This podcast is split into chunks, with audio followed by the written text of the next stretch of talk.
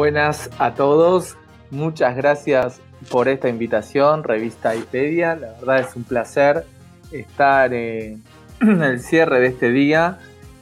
Eh, cómo han eh, organizado los días los oradores, la verdad es un placer. Y bueno, venía escuchando los demás oradores eh, y también la idea es en este cierre poder eh, complementar, ¿sí? poder eh, trabajar también con lo que trabajaron los otros oradores.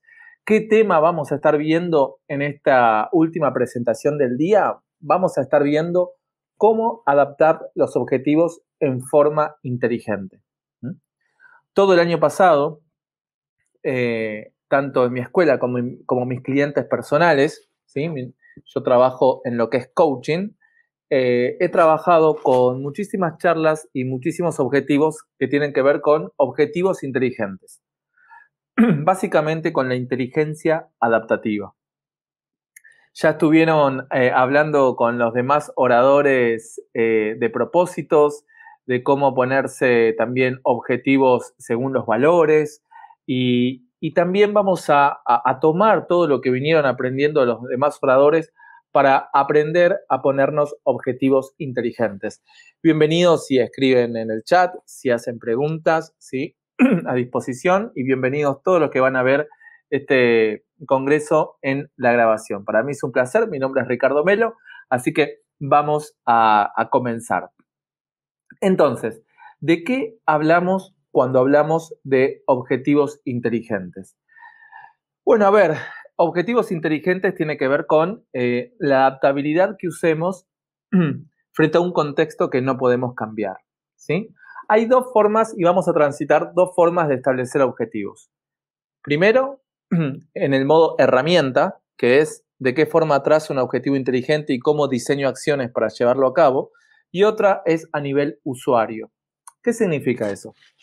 Eh, podés tener la mejor herramienta del mundo, como puede ser, no sé, el mejor taladro del mundo, el mejor martillo del mundo, pero si el usuario no lo sabe usar, es lo mismo que la nada.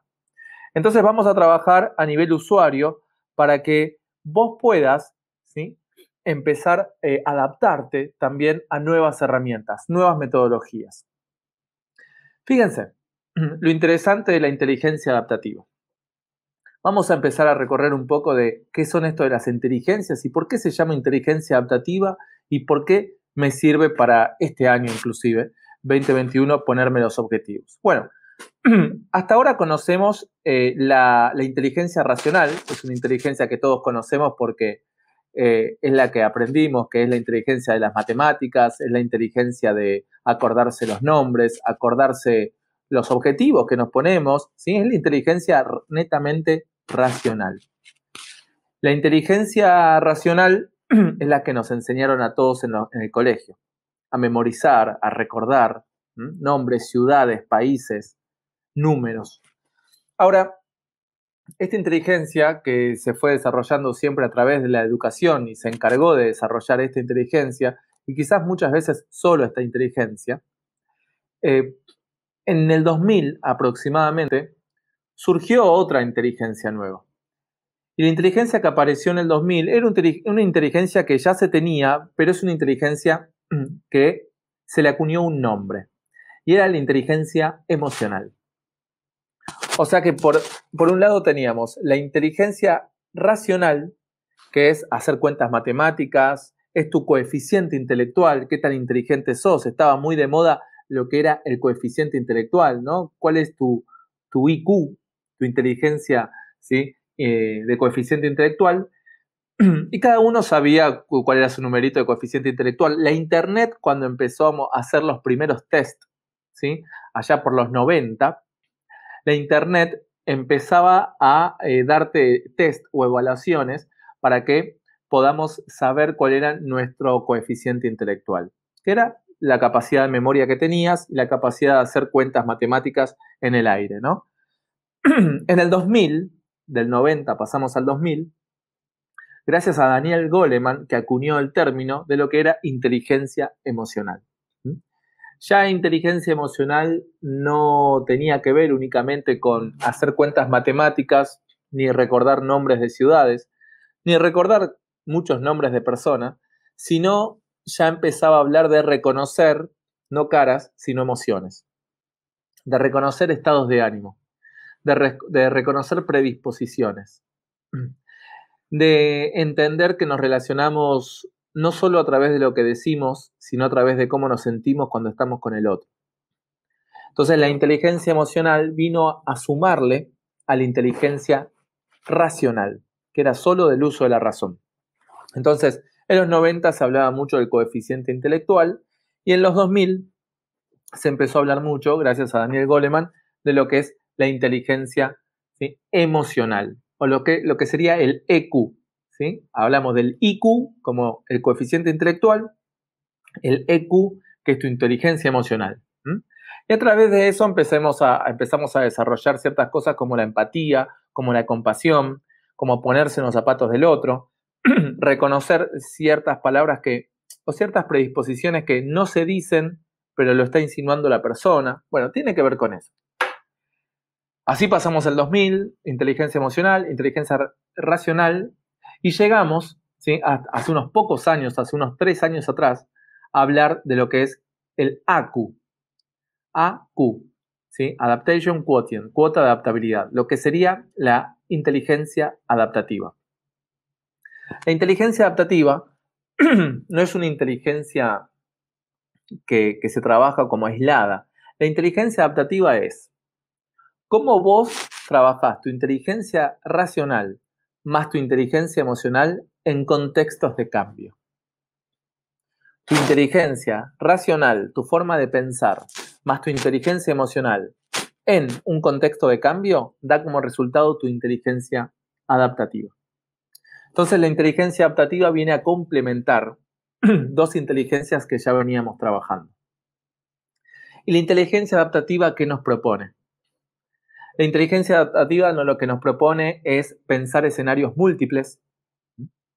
La inteligencia adaptativa lo que nos propone que ya no es importante aprender, sino que es mucho más importante reaprender.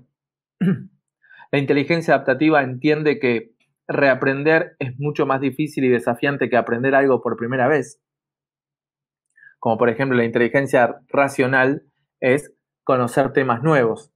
La inteligencia adaptativa lo que te pide no es que aprendas cosas nuevas, es que reaprendas todo lo que venís conociendo hasta acá. ¿Para qué? Para adaptarlo a un nuevo mundo. Eric Hoffman decía, quien cree saberlo todo está muy bien preparado para un mundo que ya dejó de existir. Mientras quienes estén abiertos al aprendizaje siempre van a estar preparados para el mundo que viene. Entonces la inteligencia adaptativa deja de pensarse como tomar herramientas nuevas y empieza a pensarse como reaprender las herramientas que ya conozco. La inteligencia adaptativa también piensa múltiples escenarios, que significa no solo qué pasa si me va bien o qué pasa si me va mal, ¿Qué pasa si me va más o menos? ¿Qué pasa si no sale un poco como lo espero y otro poco no? Solemos pensar en la A y la Z del abecedario, pero no solemos pensar en las 26 letras que hay en el medio. La escala de grises que hay entre ese blanco y ese negro, entre la A, que es tu mejor escenario, y la Z, que es tu peor escenario posible. La inteligencia adaptativa tiene en cuenta muchos escenarios posibles. Cuando empezamos a hablar de esto, eh, me acuerdo que a principios de este año yo di una charla eh, y empecé a postear a principios de este año, donde todo, de, miento, del año pasado, estoy, eh, principio del 2020, no 2021. estaba dando una charla que luego posteé en LinkedIn, que era sobre, hice una pregunta, era febrero del 2020, todavía no se hablaba de una pandemia global. me acuerdo que lo que puse es, si sos un comerciante o un prestador de servicios, ¿qué tan preparado estás para una ola de calor? Vamos a pensar en una ola de calor, ponía yo en la... Todavía tengo el post en LinkedIn, en el cual eh, tus clientes no pueden salir de sus casas a comprar a tu negocio. ¿Qué tan preparado estás? Bueno, en ese momento postear eso, y hablo, parece otro mundo, pero era 2020, febrero del 2020, parecía como plantear un escenario apocalíptico. Bueno, después se tornó relevante pensar así. En ese momento, muchos negocios no estaban preparados para el e-commerce, muchos negocios no estaban preparados eh, para hacer takeaway o deliveries de sus, de sus productos, comidas, servicios. Los coaches no estaban preparados con tecnología para poder hacer sesiones de coaching con alta calidad, tampoco hacer charlas, congresos y todas estas herramientas que hoy nos permiten estar haciendo lo que estamos haciendo. Entonces, ¿qué nos enseña esto? Que la inteligencia adaptativa no es un rompa en caso de emergencia. Yo no estaba planteando eso porque tenía la aula mágica, al contrario, dije, wow, qué, mal a estar hablando de esto y después surgió el, el contexto pandémico. Me quedé con una preocupación y me enseñó esa situación que la inteligencia adaptativa se piensa permanentemente y no solo cuando hay un contexto de cambio muy grande. Solemos acostumbrarnos o adaptarnos a las situaciones cuando son un golpe fuerte de cambio, cuando el viento en contra es muy fuerte. La inteligencia adaptativa no es un rompa en caso de emergencia, es permanente. La inteligencia adaptativa es pensar en la mejora continua permanentemente. Por ejemplo, los restaurantes a través de la pandemia empezaron a hacer deliveries a través de aplicaciones. El sistema de eh, envíos ¿sí? creció un montón. todos esos procesos ya estaban en marcha en las empresas o en las pymes o en la cabeza de cada emprendedor. Lo que pasa es que se aceleraron. De hecho, tanta fue la aceleración que dicen que en términos tecnológicos se aceleró en un año lo que no se aceleró en 10 años. O sea, esto quiere decir que la adaptabilidad nos vino a acelerar procesos que ya veníamos pensando. No tuvimos que aprender algo nuevo, tuvimos que acelerar procesos que ya veníamos pensando. Ciertos negocios que venían eh, reticentes o se venían resistiendo a la adaptabilidad de lo online, bueno, no tuvieron otra oportunidad. Y aquellos que no lo hicieron desaparecieron. Entonces, otro punto importante es pensar la inteligencia adaptativa desde acá. No es un rompa en caso de emergencia, sino que es permanente. Entonces, la pregunta que nos tenemos que hacer es, actualmente, ¿sí? Actualmente, ¿cómo estoy mejorando lo que estoy haciendo? Solemos pensar, y esto es un pensamiento eh, generalmente de Centroamérica y toda Latinoamérica, que es, si está bien, ¿para qué lo voy a, ¿para qué lo voy a tocar? No lo toques. Acá en, Argentina, bien futboleros, tenemos un, un pensamiento que decimos, equipo que gana no se toca. Y esto nos obliga a quedarnos en un estancamiento permanente, porque si a vos te va bien, no vas a mejorarlo tampoco. Y acá viene otro punto importante para empezar a ponernos objetivos inteligentes, que es, debemos fortalecer las fortalezas. Fortalecer la fortaleza significa entender que hay cosas que hacemos bien, mal y más o menos.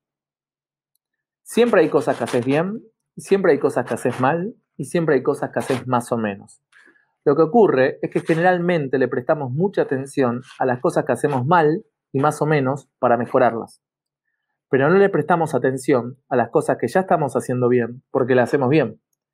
Pero deberíamos hacerlas mejor, y si las hacemos bien, la deberíamos hacer muy bien. Entonces, una forma de trazarse también objetivos inteligentes y adaptables es que fortalezcamos nuestras fortalezas. Hacete este FODA entre fortalezas y debilidades. Y todas las fortalezas, hacete un plan de acción para que entren en una mejora continua si haces bien esto, si este producto le va bien, o si sos bueno en esto, ¿qué mejora continua vas a hacer durante el año para que esa fortaleza, se siga fortaleciendo? Otro de los puntos de la inteligencia adaptativa, justamente en esto de fortalecer fortalezas, ¿sí? es salir permanentemente del estancamiento. Pensemos en el agua tranquila de un lago o el agua estancada que hay en la calle, ¿no? en la vereda, en la, calle, que por la lluvia queda agua. Esa agua se va a tender a, a, pudrir, va a tomar mal olor porque está estancada. No tiene salida, está quieta. Por el contrario, el agua de, de un lago está tranquila, pero no está estancada. Salir de la estabilidad en exceso es esto. Como eso está bien, no lo toques. Como así funcionó, no lo toques. Como así me va bien, no lo cambio. Y no es una forma inteligente, desde la inteligencia adaptativa, no cambiar algo que funciona bien, sino mejorarlo. Porque si no vamos a terminar como ese agua de la calle que termina pudriéndose. Y debemos ser como un lago que está con templanza, pero no quieto. Entonces salir de la estabilidad en exceso es evitar siempre la comodidad al extremo. ¿Está mal estar cómodo con los objetivos, con, con las cosas que nos proponemos? no está mal. Pero cuando empieza a tomar mal olor, es cuando es una señal de que nos empezamos a estancar. Por ejemplo, los objetivos que nos vamos poniendo, cuando nos vamos desmotivando, cuando vamos perdiendo ese propósito que hablaba la otra oradora también, ya nos empezamos a aburrir de una persona, de un trabajo, de un, objetivo, quiere decir que nos estamos estancando. Porque en realidad de la afuera no cambió nada. Cambié yo, cambió todo. Entonces el estancamiento es un enemigo de la inteligencia adaptativa. Así también, como les decía recién, el priorizar el desaprender. Priorizar el desaprender. Si estamos aprendiendo cosas nuevas todo el tiempo, no le vamos a dar lugar a la estabilidad necesaria para que las cosas, las cosas crezcan. Por ejemplo, ¿Qué pensamiento tenemos que tener bien claro al momento de establecernos objetivos inteligentes? El pensamiento de la templanza. ¿Por qué? En un árbol de frutos, lo último que crece es el fruto. En tus, en tus, objetivos hacia tus resultados deseados, lo último que aparecen son los resultados. Y si no tenés, exacto, Gise, si no tenés templanza, si no tenés tranquilidad, vas a tirar una semilla en la tierra y vas a pedirle que al otro día ya te dé frutos. Y no va a ocurrir y te vas a frustrar. Una forma de establecer objetivos inteligentes es saber que el fruto es lo último que crece, que los resultados son lo último que aparecen. Entonces, en forma inteligente, ¿a qué le tenemos que prestar atención y ocupación dentro del marco de los objetivos. Al proceso, no al resultado. Tus objetivos tienen que estar bien planificados en cuanto al proceso que vas a llevar, no al resultado. De hecho, esta, es la diferencia entre establecerse propósitos y solo metas. Es decir, tu propósito es querer viajar por el mundo porque querés estar tranquilo y querés eh, despejarte y querés conectarte con vos mismo. ¿Y qué ocurre si solo te, te ponías como propósito viajar por el mundo? Bueno, en un momento, en un contexto pandémico, las aerolíneas cerraron eh, y dejaron de hacer algunos vuelos por un tiempo. ¿Qué te ibas a quedar sin propósito? No. Si era solo un objetivo de volar y de viajar, sí. Pero si tu objetivo era estar tranquilo y demás, puedes hacer lo mismo, pero también estando en tu casa. Porque el propósito no te lo mueve nadie. Los objetivos pueden ir variando, pero los propósitos no. Por eso es importante trabajar también en base a objetivos. Entonces, priorizar el desaprender más que el aprender. ¿sí? Em, cambiar el uso de la información que vos tenés en contextos de, de, cambio. en este caso estamos hablando de un ejemplo de, de la pandemia porque viene justo para la inteligencia adaptativa, pero cualquier tipo de cambio. ¿sí? Cambio económico, cambio social, cambio tuyo interno, de propósitos, cambio con tu socio, lo que fuese. Entonces, cambiar el uso de información en contextos de cambio o de presión, ¿sí? donde te sentís presionado por la situación, también es fundamental, porque vos podés tener mucha información, podés tener mucha teoría, pero la teoría y la información que vas a tener que usar en los momentos de adaptabilidad no es mucha, es poca. Pero la poca información que uses tiene que ser asertiva. Esto es como un matafuegos en, en un edificio está ahí, nunca lo usamos. Podemos decir, bueno, no, no es importante porque nunca se usa, pero el día que lo necesitas va a ser lo más importante del mundo. Entonces, e, esa es la administración de tu información en contextos de cambio. Si te haces de mucha información, no vas a poder hacer nada. Si te haces de poca información, no vas a estar preparado. Entonces, esto es de los objetivos inteligentes que te pongas. ¿Qué tanto expertise estás teniendo en eso? ¿Qué tanto necesitas aprender? ¿Qué tanta competencia tenés? ¿Qué tanto involucramiento necesitas ponerle? Todo esto es la preparación para después establecerse los objetivos y después diseñar acciones. También en, en la inteligencia adaptativa es empezar a desafiar tus preconceptos, tus supuestos. Cuando te empezás a, desafiar a vos mismo, lo que ocurre es que estás desafiando tu historia. ¿Y cómo es desafiar la historia a través de ponernos objetivos a futuro? Ponerte objetivos y visionar algo que nunca se te hubiese ocurrido tener o lograr. Una visión poderosa es la visión que desafía la historia. Estamos acostumbrados a proyectar de presente a futuro. ¿Qué significa esto? Vamos a hacer de cuenta que el 2020 gané 10 mil pesos. Y resulta que en el 2021, como quiero superarme, le agrego un cero más. Entonces ya no quiero ganar 10 mil pesos, quiero eh, ganar, no sé, o le agrego un, número más, 11 mil pesos o un millón. Eh, lo que hacemos es tendemos a agregar ceros a nuestros objetivos pasados. Y esto es diferente. Esto es que te pongas objetivos que desafían tu propia historia. Esos desafíos que nunca, no solo te animaste a conseguir, sino te cuesta imaginarte. Porque si apuntás a la luna, por más que te quedes a mitad de camino, te vas a quedar en las estrellas. Visionar poderosamente para después ponerse objetivos es una visión que desafíe tu historia. Pero claro, a partir de ponerte una visión poderosa, después vienen los objetivos. Y esto me hace acordar a las declaraciones de las independencias de los pueblos originarios de todos nuestros países hermanos. ¿Qué quiere decir?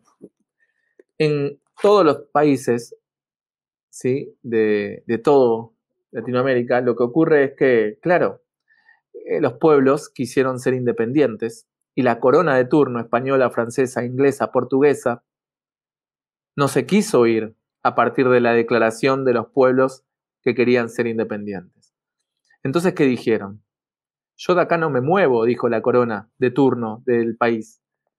Si ustedes quieren ser pueblos independientes, vamos a tener que ir a la guerra. Y lo que ocurrió es que todos los pueblos fueron a la guerra. Ahora, si uno se pregunta, ¿quién tiene ganas de ir a la guerra? ¿Quién tiene ganas de perder su vida por algo que quizás nunca va a ver, como es la independencia? Nadie. Pero la pregunta está mal hecha sino es quién quiere ser pueblo independiente. Todos. Y a partir de eso se entiende que ir a la guerra no es un fin, es un medio. Y eso es otra forma de establecerse los objetivos. Son un puente, no son un fin. Todos los objetivos tienen que ser un puente para algo mucho más grande. ¿Y qué es ese algo mucho más grande? El intangible, lo que no puedes tocar, tu propósito, tu visión. La independencia no la puedo ver ni tocar, pero hoy podemos estar, gracias a esa lucha, podemos estar siendo pueblos independientes. Entonces, ¿qué significa? Que cuando te establezcas muchas veces propósitos, visiones y los objetivos, directamente va a haber un montón de cosas que no te gusten hacer. Es como ir a la guerra. Si yo me pongo la meta de ser saludable este, este año, este año nuevo, eh, el lunes próximo voy a tener que arrancar una dieta o hacer ejercicios. Eso es ir a la guerra. La guerra te llega. Entonces, si yo no tengo una visión poderosa y clara, al pensar que algo no me gusta, no lo voy a hacer. Entonces la visión tiene que ser tan poderosa que los objetivos los tengo que entender como un medio y no como un fin. Por ejemplo, establecerse un objetivo de comprarse un auto, un carro se llama medio de transporte. No es un fin, lo dice la palabra. O establecerse un objetivo de facturación para ganar X cantidad de dinero. El dinero se llama medio de pago. La palabra lo dice, no es un fin. O querer, no sé, tener un programa de, televisión. Se llama medio de comunicación, no es un fin. A veces confundimos los medios con los fines. Todo lo que es medio lo puedo ver y tocar, es tangible. Todo lo que es fin lo tengo acá adentro, es intangible.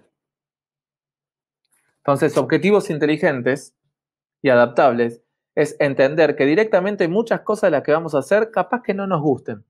Lo que nos guste, lo que nos enamora es el propósito de eso. ¿Mm? Gracias por los comentarios que van enviando y bienvenido, ¿sí? preguntas y comentarios que vayan, vayan poniendo. Aprender a decir no sé. No hay adaptabilidad sin una herida narcisística.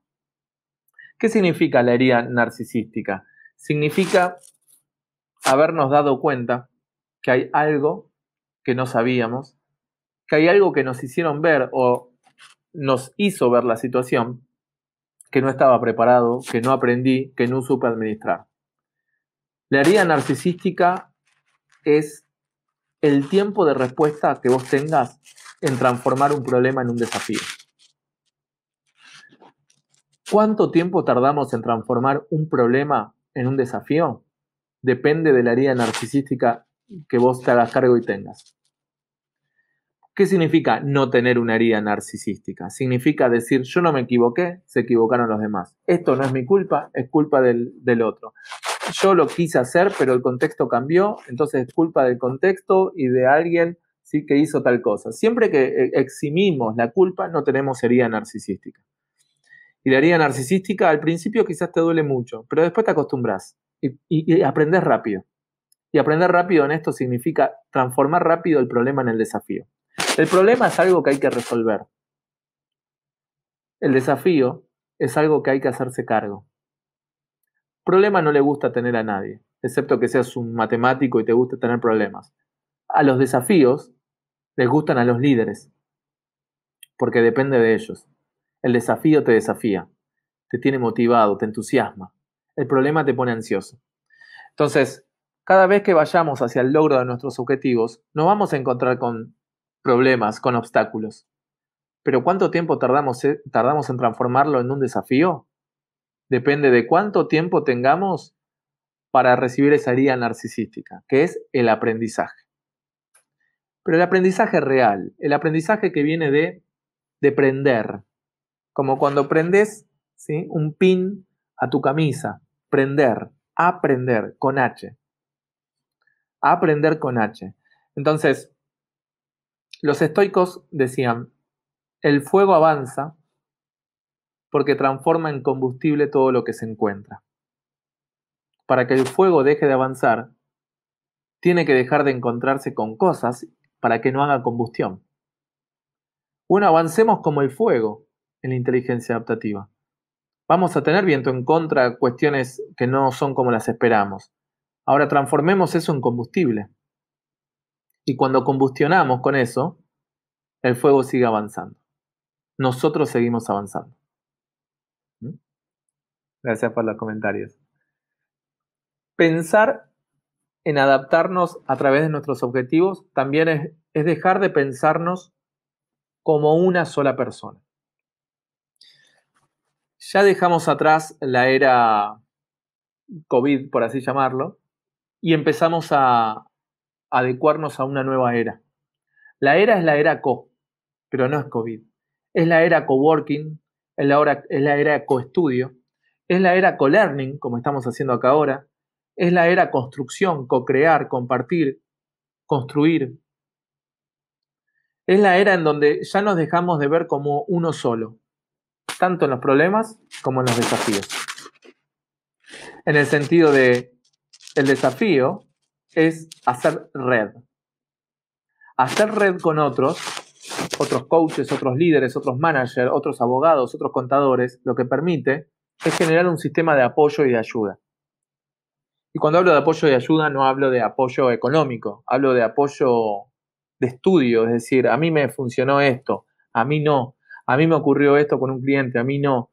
El aprendizaje es mucho más rápido cuando se torna colaborativo.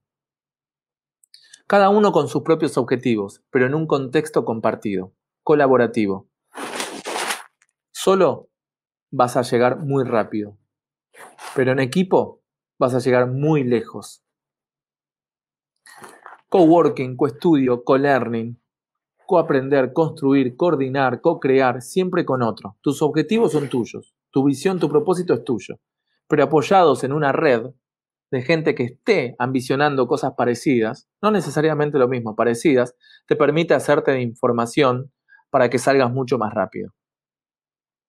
Este, este, este conectar, compartir, lo, lo aprendí el año pasado cuando estaba coachando una empresa de drones militares, acá en Argentina.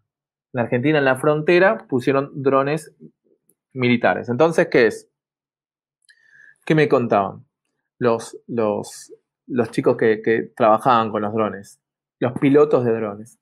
Me decían que eh, antes los drones podían volar 5 o 10 drones sin chocarse entre sí. Esto significa que tenían sistemas de eh, geolocalización. Entre sí tenían sistemas de geolocalización, entonces no se chocaban. Y cuando los veo, los veo volar en una prueba que hicieron acá en Argentina, eh, mostrando por primera vez drones fronterizos. Tuve la oportunidad de estar ahí con todo el Comité de Seguridad de Argentina. Me decían, ¿ves Ricardo de los drones que viste? ¿Viste? Cambió todo. Me dicen. Yo los, los veía igual a los drones. Yo digo, ¿qué? ¿Son otro modelo? No, me dicen.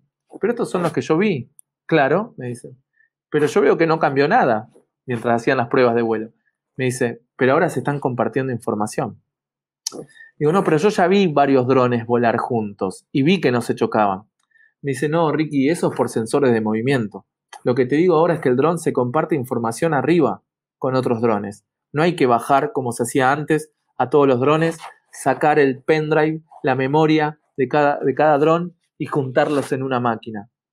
Ahora los drones están haciendo ese trabajo en vivo en el aire. Cuando hay un incendio, no hay que esperar que los drones vuelvan, bajen un humano descarga la información y les dice a los bomberos dónde ir. Dónde ir. Los drones en vivo están mapeando en 3D. Eso es lo que se usó en la Catedral de Notre Dame cuando se incendió. Los drones iban subiendo, iban mapeando en vivo y los bomberos iban entrando. ¿Qué tiene que ver esto con la adaptabilidad? Todo. Porque se deja de actuar en coreografía, vos con lo tuyo, yo con lo mío, no nos choquemos, y se empieza a trabajar en compartir información. Y si un dron comparte información con otro dron, dejan de ser dos drones y pasan a ser un super dron. Eso es adaptabilidad.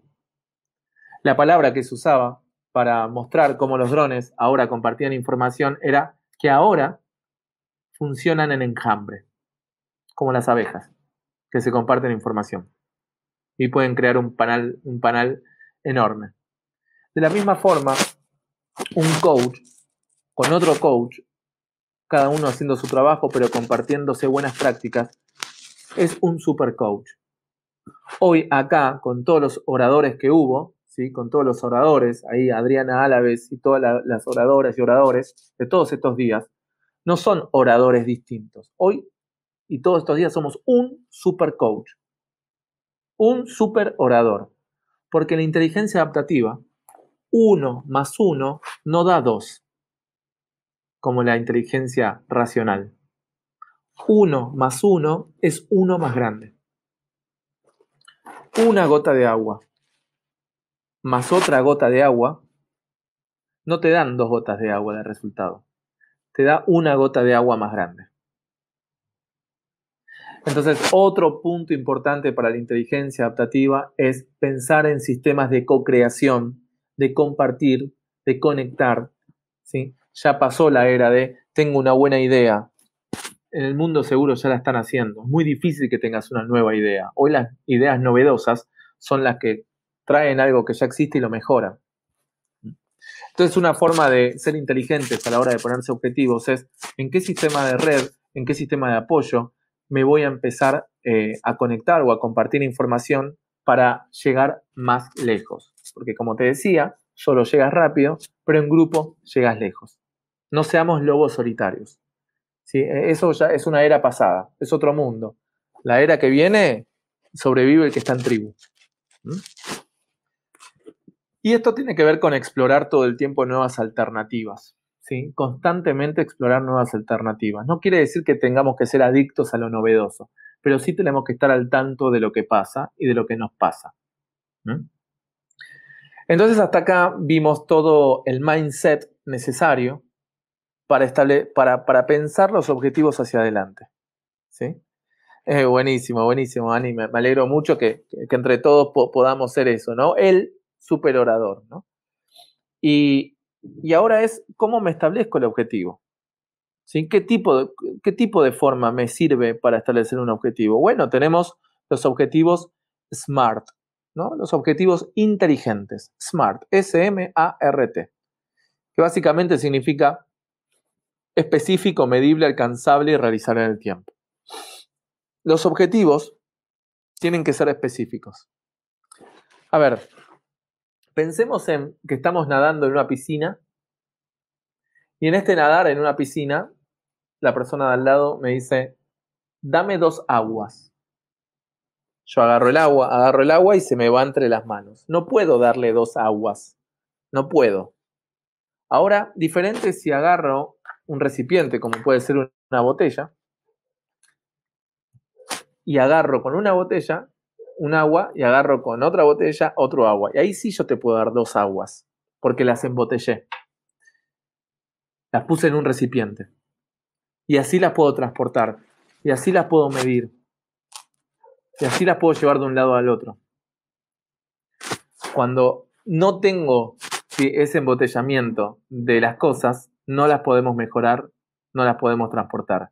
Como decía Henry Ford, lo que no puedes medir, no lo puedes mejorar. Entonces, objetivos inteligentes a través de la inteligencia adaptativa también es que vos los puedas medir. ¿Qué significa que los puedas medir? Que puedas medirlos en forma semanal, que puedas medirlos en forma mensual, trimestral, semestral, ¿sí? después obviamente el balance anual.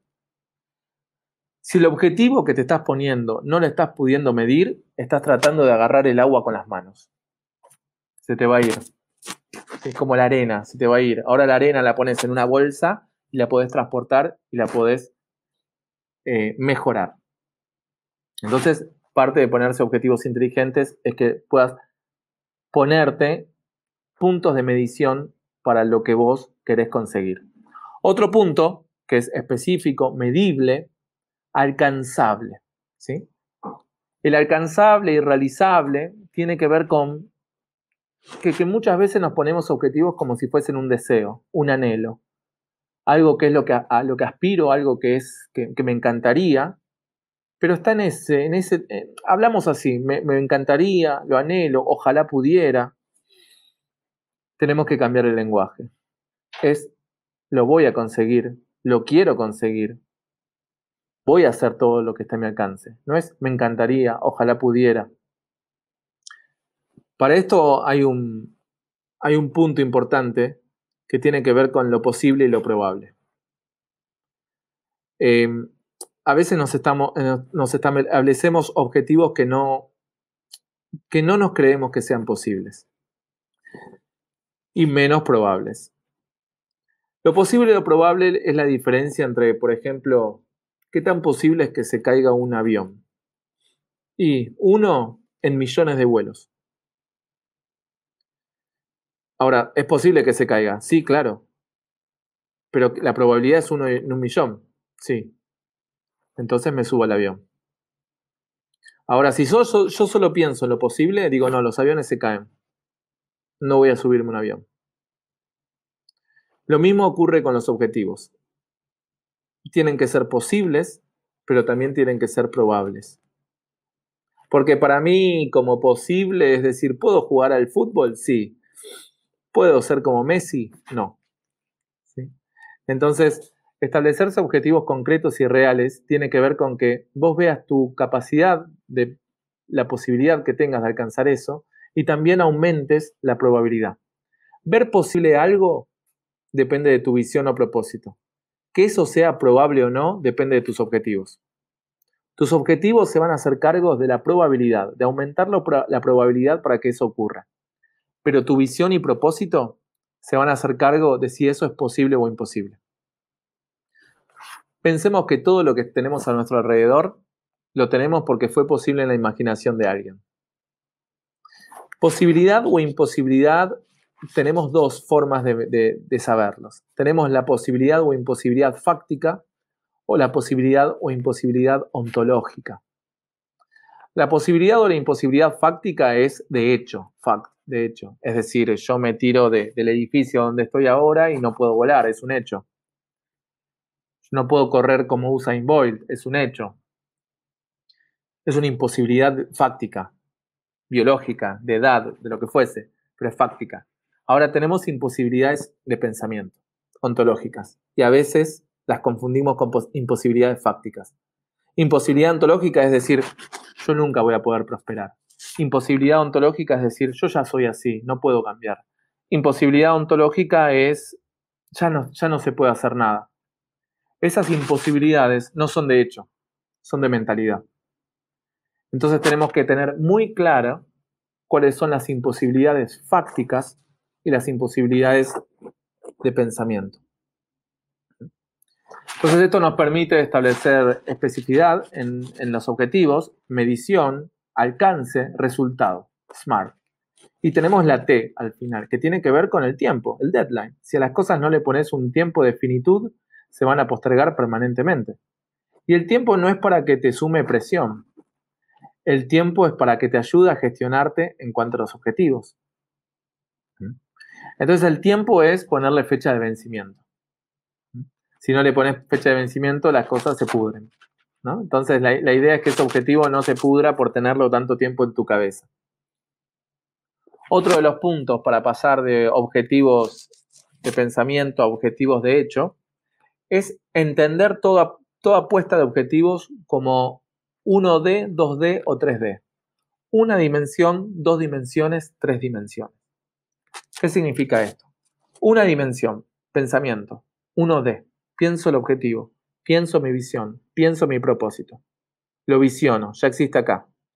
Pero mucha gente piensa, piensa y se queda solo en él. Me hubiese encantado, tengo una buena idea. No e, es necesario, pero no es suficiente. Tenemos que pasar al 2D. Lenguaje, hablarlo, decretarlo, declararlo, animarse, pedir, decir que sí, ofrecer, decir que no, propuestas, tiempos, hablar, relacionarte, co-crear, buscar socios, buscar recursos. Vas a tener que hablar, hablar y hablar para que ese objetivo sea cada vez más presente. Pero claro, mucha gente habla y cuenta lo que quiere hacer y tampoco lo hace. Y se llena la boca hablando y hablando y son puras palabras. Porque las palabras sin acción de fondo se las lleva el viento. Uno de pensamiento. Dos de lo hablo, lo converso, lo declaro. 3D lo llevo a la acción. Y el pensamiento para llevar a la acción cada uno de los objetivos es un pensamiento diferente al de 1D y 2D.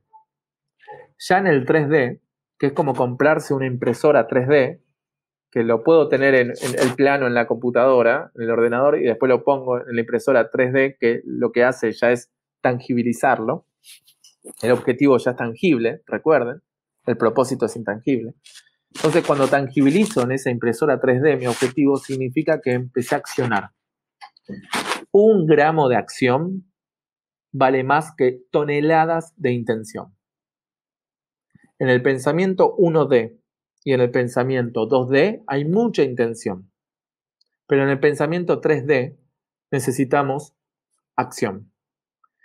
Y análisis por análisis es parálisis. Y en inteligencia adaptativa pensar mucho las cosas nos paraliza porque cuando la pensamos mucho, la cosa ya cambió. No es una, una forma de establecerse objetivos inteligentes y adaptables tener que terminar algo para empezar a hacerlo. Ahora hay que aprender y hacer al mismo tiempo. Ya pasó la era en que aprendo, aprendo, aprendo y después lo pongo en práctica. Ahora son las dos cosas al mismo tiempo. Primero por la velocidad de los cambios y después por la velocidad de la incertidumbre frente a los cambios. Claro, esto es como aprender a usar un celular. Si vos estás mucho tiempo aprendiendo a usar un celular, cuando lo terminaste de aprender, ya salió un nuevo celular.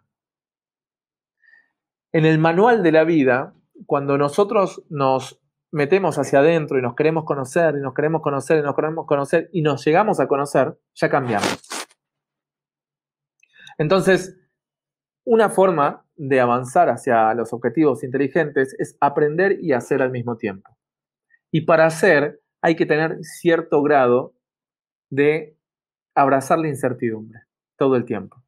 Porque cuando vas a hacer te vas a tropezar.